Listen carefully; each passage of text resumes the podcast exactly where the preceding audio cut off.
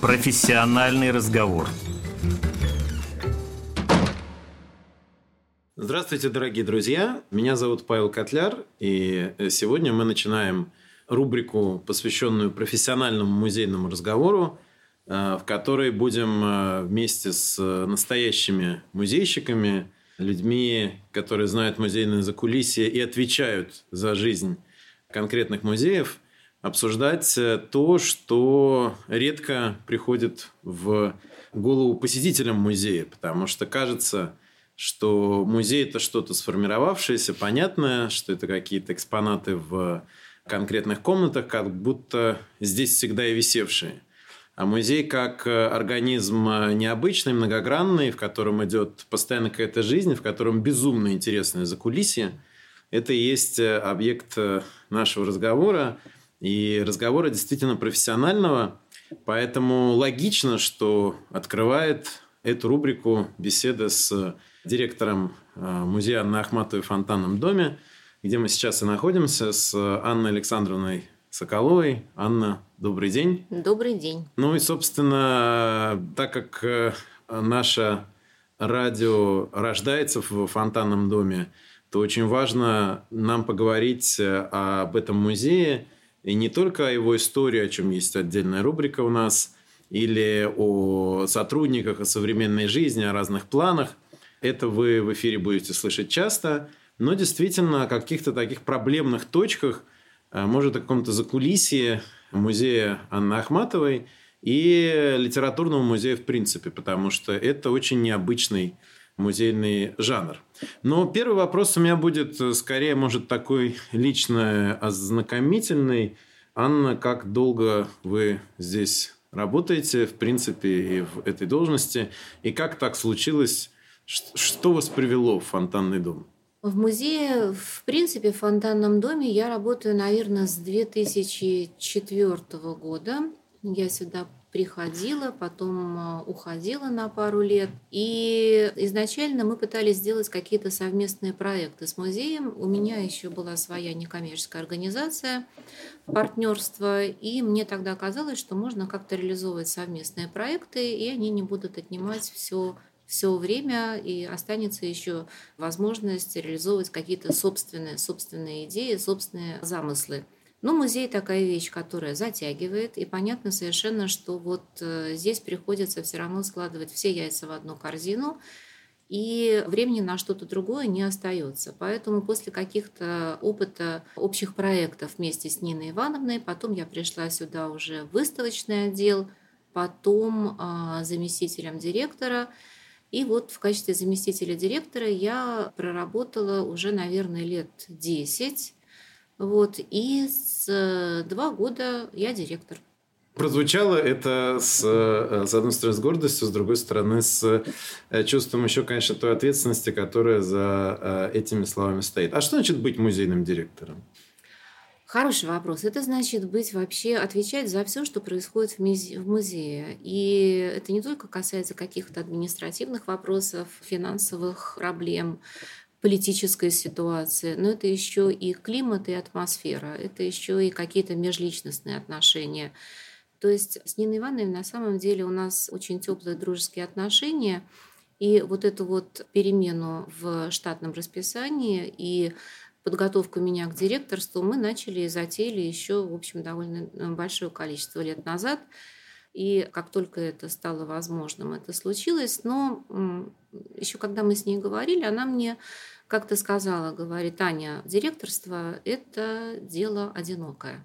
И вот это, наверное, самая большая сложность, которая есть, потому что можно сколько угодно обсуждать с командой разные проекты, можно думать о каких-то возможных направлениях деятельности или еще о чем-то, но решение ты все равно принимаешь в одиночку и отвечаешь все равно за все только ты.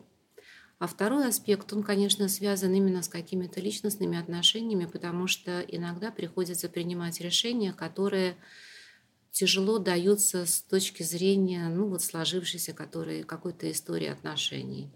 Где-то приходится отказаться от каких-то дружеских, таких довольно близкой такой э, стилистике, вот, и проявлять какую-то жесткость, и иногда, в общем, наступать на горло вот э, своему пониманию каких-то ну вот именно таких товарищеских обязательств и принимать решения не всегда простые с точки зрения поддержания вот даже просто человеческих отношений. Ну, мне кажется, в этом ответе содержится еще важная такая стилистика для музея на Ахматовой фонтанном доме вообще, когда человек человеческое, межличностное выступает очень важным. То есть это не формальный э, подход к показу каких-то ценностей предметов, а здесь всегда речь идет действительно о человеке и межличностных отношениях. Ну, прозвучало э, очень важное имя Нины Ивановны Поповой, я просто поясню для наших слушателей, что это очень уважаемый и любимый нами музейщик, друг, э, наставник, э, который в течение трех десятилетий фактически возглавляла музей на Ахматовой, сейчас продолжает здесь трудиться. И действительно, вы можете услышать Нину Ивановну в других наших рубриках, в частности, она рассказывает про историю музея. И получается, что в музейной политике есть э, преемственность, то есть от э, одного э, директора эстафета перешла к другому, но, естественно, есть профессиональные личные амбиции, есть какие-то планы, есть какое-то видение. Ну и вот вопрос про то, как вам кажется, что нового в это направление, вот в русло течения этого корабля, то есть вот как он куда идет, что можно было бы привлечь. Потому что кажется, что все уже сформировано, все понятно, что э, в музее такое количество проектов, все как бы устойчиво. Куда еще развиваться? Что хочет, какие амбиции, одним словом? Ну, на самом деле музей это очень живой организм, поэтому здесь нет как раз ничего устойчивого, кроме а, мемориальной экспозиции. Да, и то мы постарались сделать ее и выстроить таким образом, чтобы сюда хотелось возвращаться и за каким-то, за чем-то новым. Вот. И мы постоянно сталкиваемся с какими-то вызовами, а вот наше такое непростое время, оно нас поставило просто перед лицом совершенно э, необычной ситуации. Там, например, тот же самый коронавирус, когда нам пришлось искать какие-то пути ограничения доступа посетителей, вырабатывать какую-то собственную логистику и так далее. Вот. Но Здесь может быть и наш плюс в том, что э, мы маленькие, мы не русский музей, мы не Эрмитаж, нас меньше 70 человек, и это придает некоторую гибкость.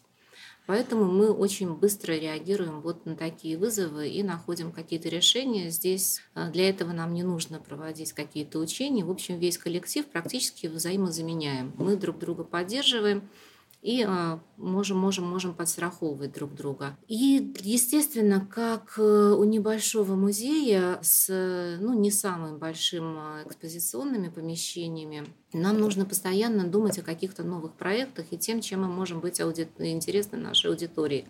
Вот, скажем, проект э, радио, который возник, это абсолютно э, новая уникальная вещь не только там для России, но мне кажется, что и в мире тоже нет музейного радио. Это наша, ну, практически оккупация сада и наши все а, мероприятия в саду фонтанного дома. Это и продолжение фестиваля «Бродский драйв», и кинопоказы, и там а, спектакли, которые мы наши постепенно выводим на открытую площадку. И все больше и больше музей становится таким пространством для диалога, я бы так сказала. И в этом, конечно, мы видим вот э, главное такое приоритетное, может быть, направление. Я бы даже э, уточнила, вот так, наверное, сейчас мы могли бы сформулировать миссию музея. Потому что если изначально он создавался, мы говорили, что это триада «Дом поэта», «Текст поэта» и «Тексты культуры», то сейчас это скорее дом поэта как место для диалога о текстах культуры. И поэтому вот такие основные, конечно, вектор наш я вижу в общении и привлечении молодежи, реализации каких-то подростков для молодого поколения, для думающего. То есть вот Вот, вот скорее вот это. Тяжело этот диалог дается? Это все зависит от внутренней установки. Если у тебя есть на все готовые ответы, то не просто тяжело, он невозможен. А если ты понимаешь, что музей – это место, где не обязательно давать какие-то готовые ответы, потому что для этого есть, в конце концов, интернет, вот, а это место, где можно задавать вопросы и вместе с посетителями искать ответы на эти вопросы – то это не так тяжело, это просто получается естественный такой разговор. Просто это вопрос открытости. Ну, естественно, это не просто, потому что нужно создать такую доверительную атмосферу. То есть не нужно врать ни себе, ни посетителям. И если удается, удается создать условия для вот такого доверительного разговора, где а, тебе не навязывают мнение, где задают вопросы и готовы услышать твой ответ, твою интерпретацию – где тебя не оценивают э, на наличие э, знания об Ахматовой или там истории или еще чего-то, а просто создаются условия для того, чтобы тебе здесь было комфортно и интересно. Ну вот, да, конечно, сформировать такое отношение к музею непросто, э, но это единственное возможное условие для организации такого диалога. Хорошо, а если не про незнание биографии Ахматовой, то на какие темы этот диалог в фонтанном доме ведется или может вестись?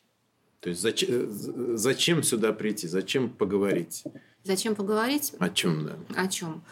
Вообще, зачем приходить в музей, да? Очень хороший вопрос. Мой друг Виктор Шалай, э, директор Владивостокского краеведческого музея имени Арсеньева, сейчас вот это федеральный большой комплекс, в какой-то момент сказал в интервью, что музей, в музей приходят сейчас уже не за знанием, не за информацией, а за эмоцией. И возможность вот эту эмоцию предоставить, создать условия для переживания, сформировать какую-то атмосферу, вот это, наверное, сейчас главная задача практически любого музея литературного особенно. Потому что, ну сколько мы говорим о поэте, мы говорим о биографии, поэтому мы говорим о его тексте. Ну, эту тему можно, наверное, освоить за один-два визита, если так вот при хорошем экскурсоводе. Но ведь хочется, чтобы люди сюда приходили и возвращались. И а, мы прошли большой путь и себе доказывая, и учредителям нашим, и партнерам, что музей Ахматова это не только про Ахматову, а это гораздо шире, потому что это не только литература Серебряного века, это и о том, как выживает э, интеллигенция в условиях тоталитарного режима. Это и ГУЛАГ, и имена, связанные с этим. Вот эти особенности нашей истории. Это и блокада, потому что это все связано с фонтанным домом, тоже и с Ахматовой.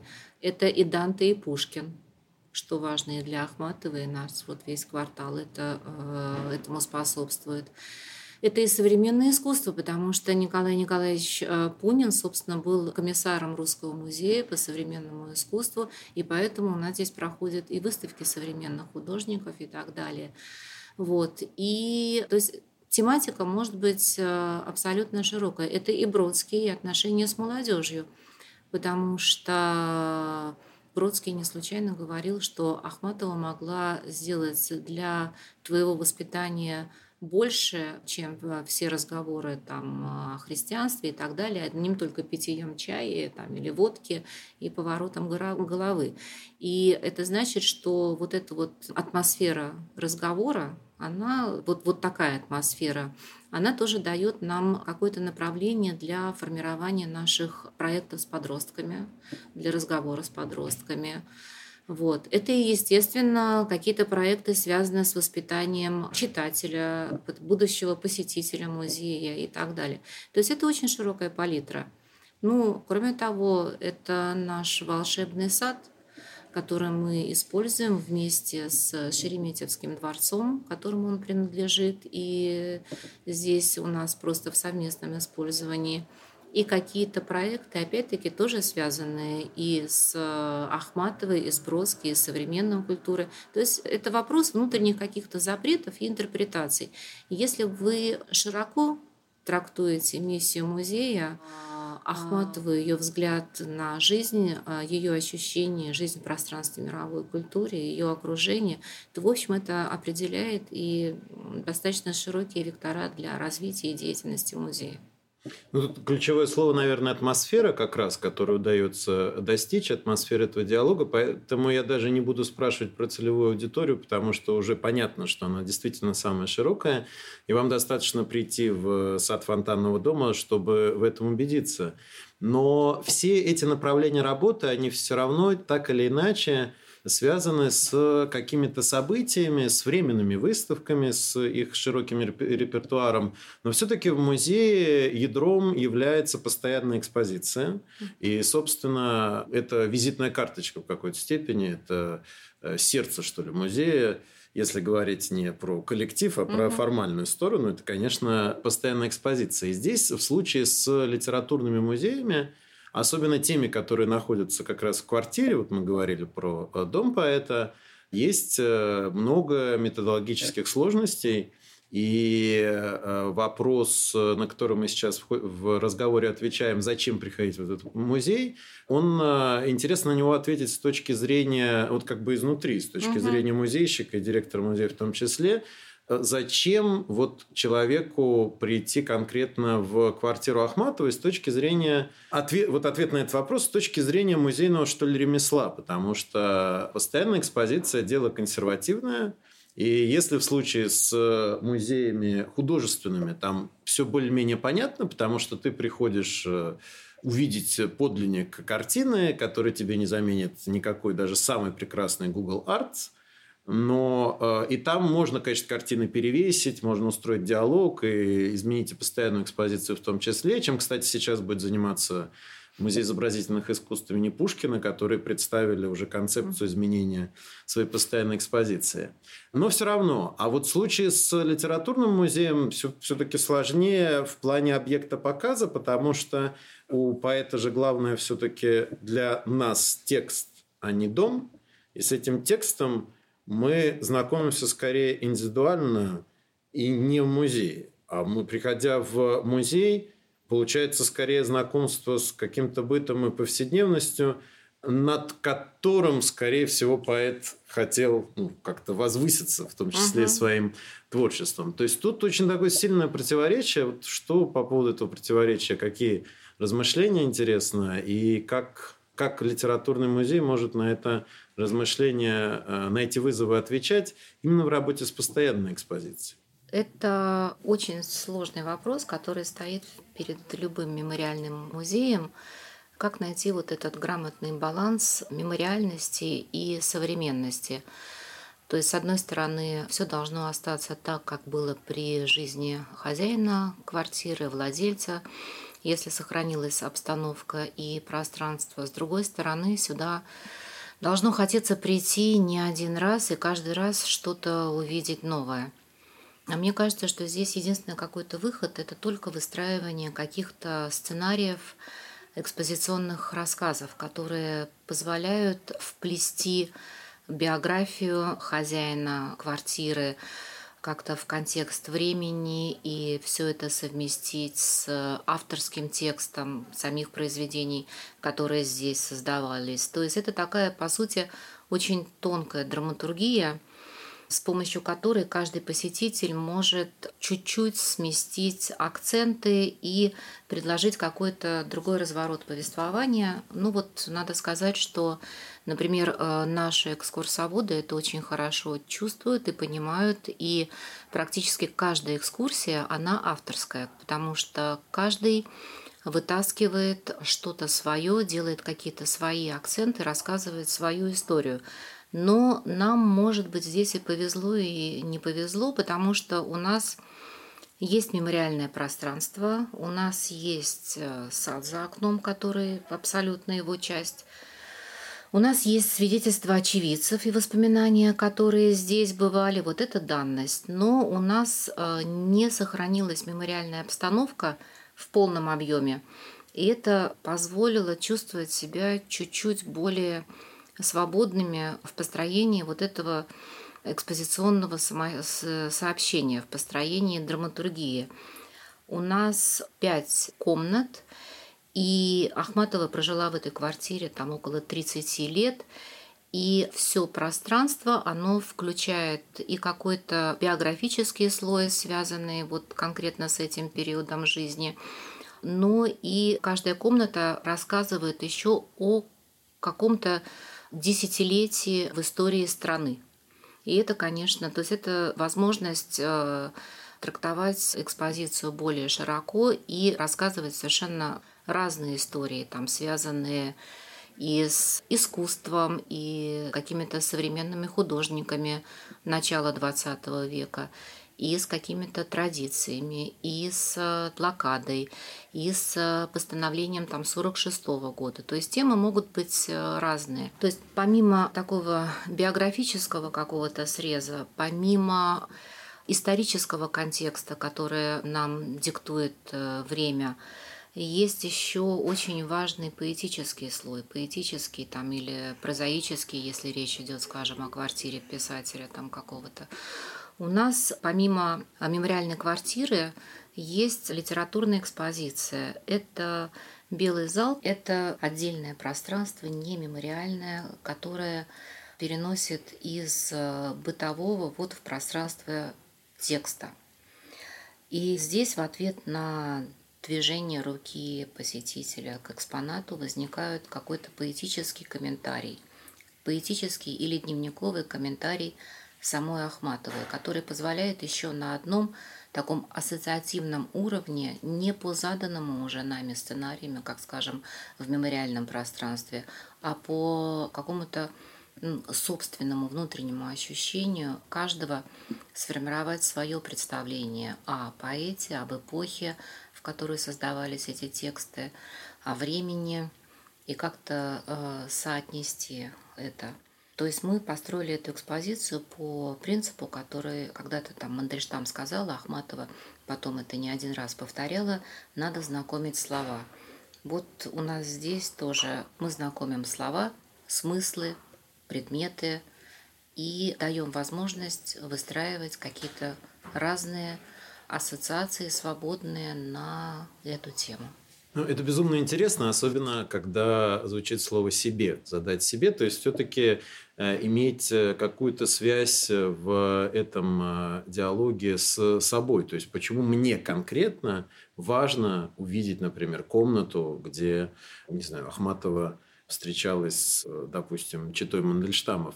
И вот это, это получение отклика у посетителя, оно получается, возможно, в результате в том числе выстраивания постоянной экспозиции по-новому. То есть я, угу. чтобы мы уточнили, и мне кажется, это важный момент.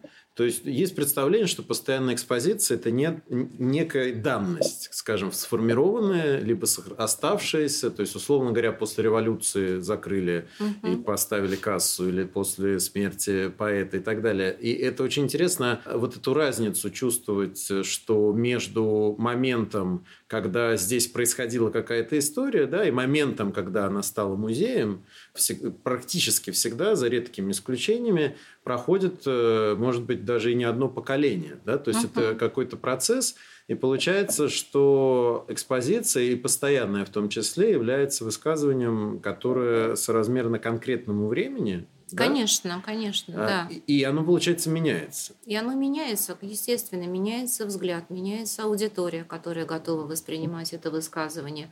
И дальше это уже задача музейщиков найти какие-то ключи, какие-то точки, какие-то каналы коммуникации, которые сделают вот это мемориальное пространство, закрытое на ключ 50 лет назад и потом выстроенное заново, актуальным и свежим потому что ну, это не египетские гробницы, и которые просто интересны там сами по себе как факт. Такого, такого рода, особенно литературные экспозиции, они, то есть, э, они должны быть замотивированно восприняты. То есть этот э, текст культурный, который мы хотим передать кому-то, он должен прилипнуть, грубо говоря. Вот. Иначе это бесполезно. Ты вышел отсюда, все от тебя отвалилось, и ты пошел и забыл. Ну да, что-то такое было прикольное. Но что, не понял, не помню. То есть это должно зацепить. А на это есть запрос вообще? Что э, ведь э, кругом звучит, там молодежь ничего не читает, еще что-то. Вот Вера Полоскова герой, Анна Ахматова не герой угу. и так далее. Если что, это не было сейчас угу. оценочным угу. суждением. Вот угу. как со стороны музея запрос-то на этот диалог? Ну, судя по анализу аудитории, у нас основная наша категория посетителей – это, конечно, именно молодежь. Вот. И, во-первых, я хочу сказать, что молодежь очень много читает. Вот. Или, может быть, это та молодежь, которая вокруг нас.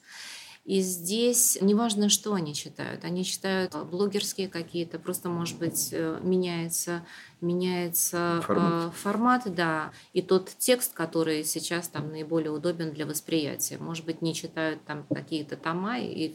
но это не значит, что тексты, которые читает современная молодежь, они менее значимы по высказыванию. Вот. Конечно, задача любого литературного музея – это еще и сформировать интерес, когда прочитать захочется когда ты рассказываешь такую историю, такую биографию, когда про это захочется узнать немножко побольше, когда ты понимаешь, что Ахматова это не только там я на правую руку надела, да, но откуда еще вырастает ее гражданские, э, гражданская лирика и вот другие, другие, и вот другие стихи другого уровня поэзия. А об этом можно рассказать не просто так, да, в текст прочитай и пойми, а посмотри вот этот контекст, атмосферу, в которой она жила, атмосферу страны. И ведь сейчас очень многое перекликается, и практически все эти исторические события, они находят отклик э, в современности в том или ином виде. Для кого-то это личностные отношения, для кого-то это отношения там, с властью или с цензурой, а для кого-то это просто история, которую рассказывали бабушки и родители.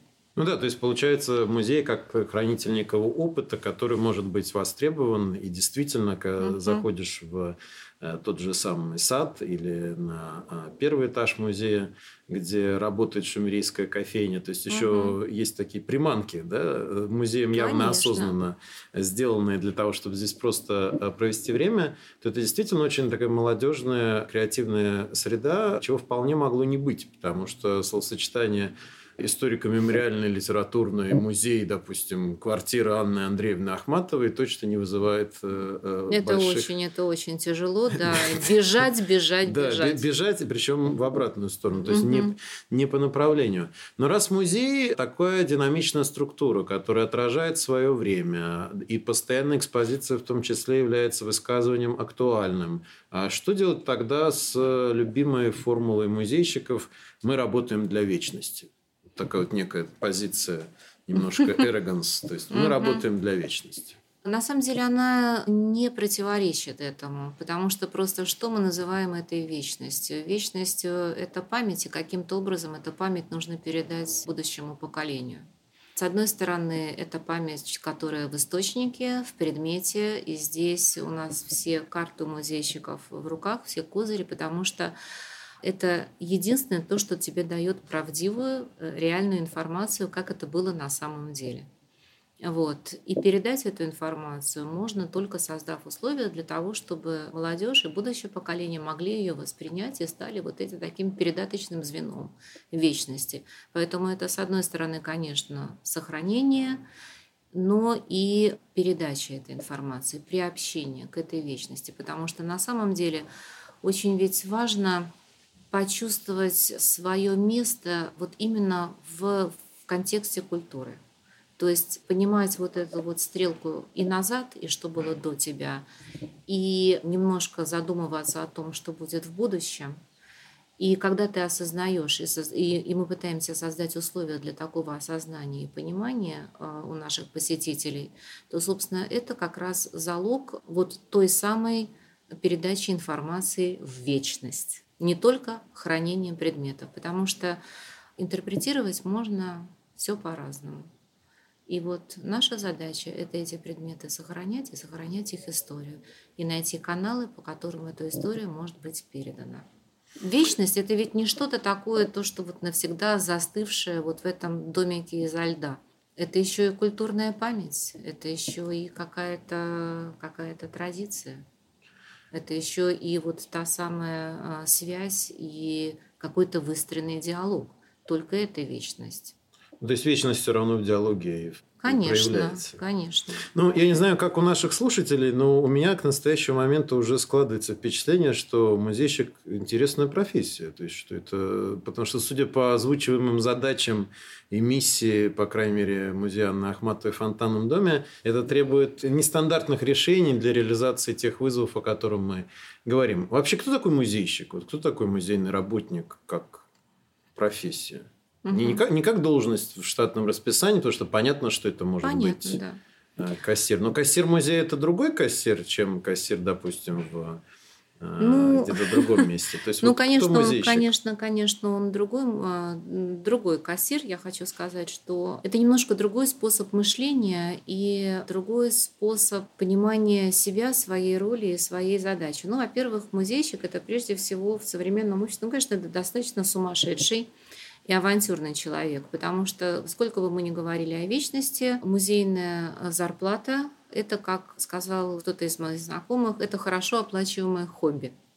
Вот. Или просто оплачиваемое хобби. Потому что это действительно выборы, можно найти способы реализации себя, особенно для молодежи в каких-то других местах, где прилично платят, где более быстрый карьерный рост, чего редко происходит в музее – а это скорее такой интерес действительно к себе, к людям, а, к памяти и готовность, ну это не жертва, это скорее готовность просто нет, жертва – это плохое слово, потому что по, по тому интересу, как, как на самом деле интересно работать в музее, конечно, это не жертва, это осознанный выбор, что я буду здесь а, за не очень большие деньги, но потому что здесь у меня есть возможность реализовать какие-то свои творческие амбиции, свои какие-то идеи и так далее. Я сейчас говорю, может быть, немножко странные вещи, потому что я знаю, что так не во всех музеях. Так в музее Ахматовой – у нас почти 50% сотрудников – это молодежь которая здесь, потому что им интересно. Потому что это интересно в общении, потому что это интересно в диалоге, потому что мы все время пробуем что-то новое и давно поняли, что для музейщика, для того, чтобы это была динамично развивающаяся и структура, и вот как бы и профессия, и люди, нужно все время выходить из зоны комфорта. То есть если мы очень хорошо умеем делать, скажем, там, выставки для детей – Значит, следующий этап это должны быть либо подростки, либо э, люди там с ограниченными физическими возможностями, которые требуют совершенно другого навыка, опыта там, и, способа общения. Почему я подростков э, выделяю в эту отдельную аудиторию, потому что, скажем, в отличие от школьников, которых все равно приведут по школьной программе, слава богу, сейчас Ахматова в школьной программе в музей, подростков не приведут. Они либо придут сами, либо не придут. Вот. И, и вот это вот постоянное продуцирование чего-то нового, поиск каких-то новых проектов, вот выход из этой зоны комфорта, мне кажется, что на самом деле это, это то, что делает эту профессию очень интересной и актуальной. У нас э, не страшно ошибаться. Мы много начинаем первый раз и делаем какие-то вещи неправильно, с ошибками. Это все идет в копилку опыта. Но главное, чтобы у всех моих коллег – что бы они ни делали, было ощущение кайфа от того, что они делают. То, что ты делаешь, тебе должно быть нравиться. Ты должен понимать, ощущать свою нужность, востребованность. И самое главное, тебе должно быть в кайф. Мы придумываем наши выставки иногда очень заумные. Они всегда где-то там на порядок выше и понятно, что в ходе их реализации, в силу там, финансовых возможностей или технических, эта планка немножко опускается, занижается там, и так далее. Но это делается просто в том числе, да, потому что нам самим это должно быть интересно. Ну, это так противоречит с э, общим представлением э, очень распространенным, что музей это некое кладбище пыльное, и что там работают люди, которые просто ну, любят как раз не людей, а вещи. То есть есть же определенное противоречие, угу. да, в, скажем, общем представлении, что музей это про пыль, это, соответственно, про вещи, про что-то очень материальное, про какие-то артефакты. И неважно, будь то археологические осколочки да, в ходе угу. раскопок добыты или какие-то великие произведения искусства, но в ходе нашего разговора постоянно то есть, звучит и красной нитью, что это все для людей, от людей. И, так и э, музей и это людей. прежде всего про, про людей, потому что все вещи, которые рассказывают историю, даже если это археологические какие-то предметы, они должны рассказывать про людей, которые так тогда жили и людям. и людям, и людям, да. Иначе, иначе это совершенно... Я, например, это действительно сложный вопрос, потому что во многих музеях, не только археологическим, там, краеведческие, когда ты входишь, и там 101 прялка или 1015 этих наконечников стрел, которые показаны в динамике там, их трансформации, но при этом абсолютно ничего не говорится там, о способах э, обработки, о там, природных условиях, которые тогда были для того, чтобы сформировать какую-то картину о человеке, который, собственно, их делал, и для кого это делал, и об окружении, почему ему надо было защищаться и, это, и использовать э, вот именно такие стрелы. Но это, это, это, это мертвое, это вот действительно пыльное все. Ну, а уже говорить тем более о литературе, литературном музее, музее Ахматовой, это, безусловно, о людях и для людей. Ну, с таким подходом э, у музея должно быть много друзей. Вот что мы можем... Ну, кто друзья музея Ахматовой? У нас действительно много друзей, потому что, во-первых, это, ну, я не буду сейчас говорить там о поэтах, да, и каком-то таком э, блоке, или старшем поколении, которое вот просто ну, по, по самому вот как раз вот этому наименованию. Но это совершенно разные люди. Это и, скажем, и актеры, и э, современные музыканты, это и там группа «Аукцион», директор этой группы Сергей Васильев, он же куратор нашего фестиваля «Бродский драйв» вместе с Андреем Кондаковым, джазменом, который является его творческим директором. И это не просто они кураторы фестиваля, они на самом деле друзья музея, которые нам очень помогают. Это и Светлана Николаевна Крючкова, голос которой звучит э, у нас э, на радио. И э, в том числе это еще и просто друг музея, а поддержку которой мы бесконечно ощущаем. Это, там, я не знаю, Яков Аркадьевич Гординс, редактор журнала «Звезда». Это библиотека Лермонтова и руководитель э, его Яна Сидельникова. То есть это совершенно разные, это педагоги, причем в том числе независимые педагоги. Вот. Очень широкий круг очень широкий круг, которым просто здесь интересно. Ну, опираясь на друзей, э, можно э, смело планировать будущее. все-таки, если говорить и о вызовах, и о том, что музей э, должен иметь какое-то стратегическое планирование как раз своей деятельности, вот каким будет музей Ахматовой через 10 лет? В каком-то философском смысле. Не, не, не в аспекте, там будет открыта угу. новая экспозиция, изменено. Угу. Это, ну, если не через 10, то через 5, например. Угу. Хороший вопрос.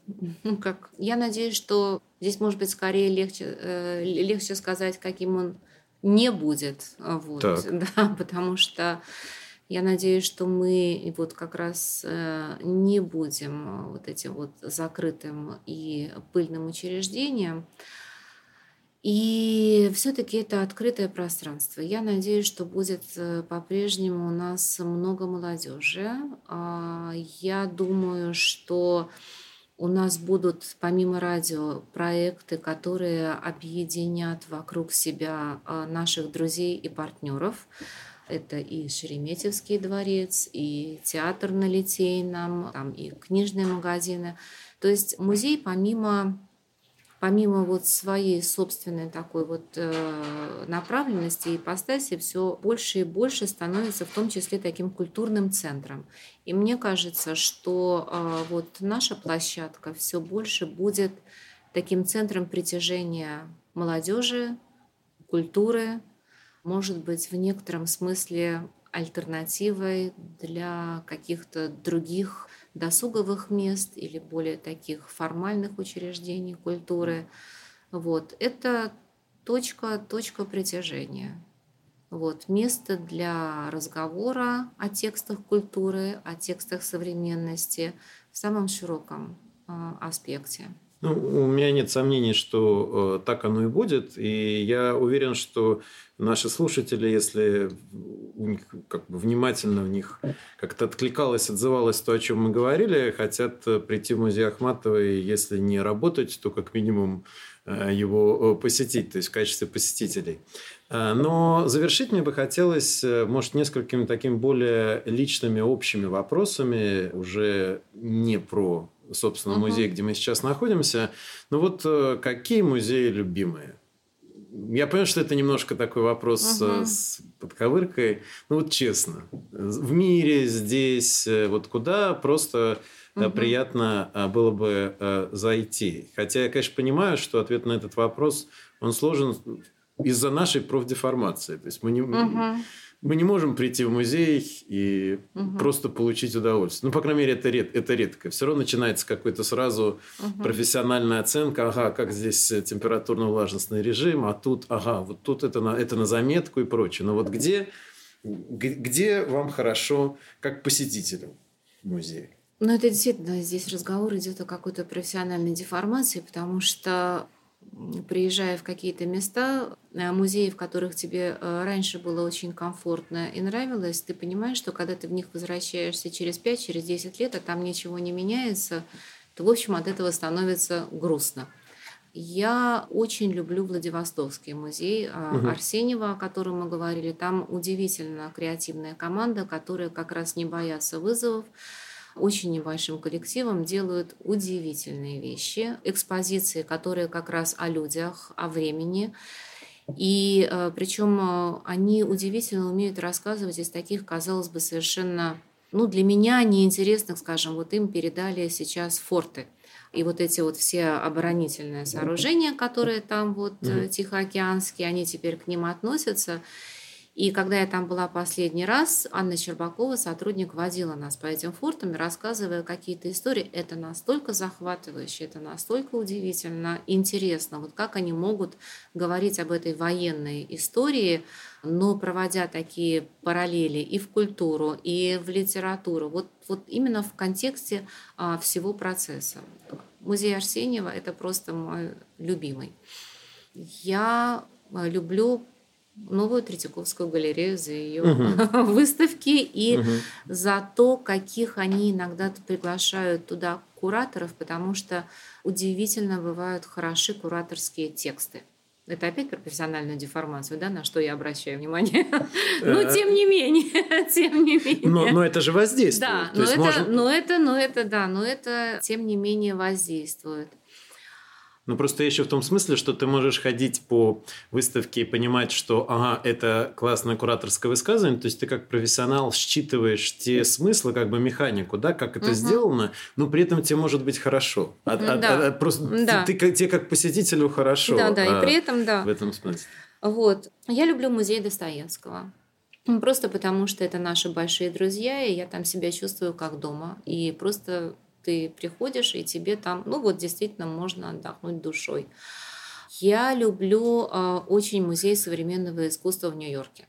Так, можно поподробнее? Да, просто э, по, э, ну, конечно, это волшебная совершенно коллекция, но это еще и просто по тому, как они организуют взаимодействие с посетителями, по тому, как они делают комфортным там пребывание детей, вот. У них совершенно замечательный там э, сайт они ведут и э, социальные сети. Я очень люблю э, лондонский музей и Виктория Альберта. Опять-таки по их каким-то кураторским подходам, по тем выставкам, экспозициям. Вот это просто современное, новейшее, то, что они там делают. И настолько неожиданно это может быть прочитано, что, конечно, этому нужно вот учиться и учиться. Мне очень в последнее время был близок и понравился а, музей Варшавского восстания. Угу. Потому что вот это как раз опять-таки вопрос о, о, сложных темах истории. Когда об этом нужно говорить, но с одной стороны не очень много прошло времени, а с другой и, и роль всех участников этих событий, она, в общем, трактоваться может по-разному но при этом, когда это событие, оно интерпретировано с позиции маленького человека, одного человека, одного участника. И проходя через музей, ты можешь соотнести себя вот со всем этим происходящим в контексте всей этой истории. То есть вот такие подходы, которые пытаются найти, э, нащупать какие-то ходы, включающие тебя, делающие тебя соучастником событий, вот это вот для меня исключительно близко и комфортно. Да, и в этом смысле здорово, что э, наши музеи тоже стараются идти в русле этого антропологического поворота, да, то есть разворота да, к да. человеку, к личности и к человеку в том числе как к посетителю, и к человеку конкретному, как к герою. Носителю истории, да. Да, носителю да. истории, и тогда ты как раз связь с собой и чувствуешь, потому что ты тоже живешь угу. какое-то время, в какую-то эпоху, и носителем истории здесь э, тоже являешься. Но Британский музей, конечно, это какая-то недосягаемая вершина, это какой-то эталон-эталон. Можем ли мы говорить, кстати, что сейчас в мире музейный бум? И в России музейный бум? Потому что, мне кажется, так часто э, слово «музей» в повестке и э, очереди в музее ну, во-первых, музей в повестке и очереди в музее, вплоть до того, что сейчас даже Международный совет, союз музеев, вот ИКОМ, задумался о том, что же такое музей сейчас, и они же даже начали размышлять о формулировании э, современного музея как феномена. Что вызвало споры что и едва вызвало, ли не скандал. Да, едва ли не скандал, ну, потому что действительно какие-то понятия, они э, традиционные, они совершенно отмелись. Вот. И сейчас, видимо, такая мода на социальность, на толерантность, а, инклюзивность. инклюзивность, да, что, в общем, в какой-то в какой-то момент, а, там, скажем, во многих вариантах, предложенных а, на ИКОМ, музей уже становится таким каким-то культурным центром, чем угодно, но, но уже не совсем музеем, что тоже неправильно. То есть это уже, это, это я понимаю, почему это вызывает э, вопросы. У меня это тоже вызывало вопросы. То есть у понятия музея все-таки есть границы. Когда мы видим музей магии, музей шоколада, музей страха, угу. это не было рекламой или публичной офертой, то это не совсем музей. Они должны быть, но это просто про другое. Ну, это такой способ аттракциона с некоторым музейным э, налетом. вот. Но, конечно, это не имеет никакого отношения к музейному пространству, у которого есть свои там, принципы, задачи и так далее. Ну, здорово, что э, музей на Ахматовой фонтанном доме, получается, держит вот этот баланс между традиционными задачами музея, именно собирание, учет, хранение и... Презентация, да. да. Презентация артефактов там, прошлого или искусства да, на конкретную тематику и действительно существованием в качестве площадки разных очень активностей, взаимодействия и э, диалога с э, посетителем. Я благодарю за этот очень интересный разговор и под конец э, попросил бы пожелать что-то даже не столь слушателям радио, вот посетителю, посетителю музея. То есть несколько слов такой прямой речи, обращение к человеку, который пришел в фонтанный дом? А, попробуйте вот оставить за стенами музея свои проблемы и просто погрузиться в эту атмосферу. Не нужно быть здесь умными или начитанными или там все знающими. Просто получите удовольствие, может быть, будьте внимательными и будьте открытыми. Вот, потому что мы старались сделать так, чтобы для открытого для восприятия посетителя здесь было комфортно и максимально интересно. Вот просто от этого нужно получить удовольствие, получить эмоцию. Причем здесь ведь речь идет не только о том, что ну как же так в квартире Ахматовой веселиться или получать удовольствие. Сопереживание трагическим а, каким-то периодом – это тоже эмоциональное удовольствие. Вот это. Ну а потом наша любимая, конечно, Пунинская.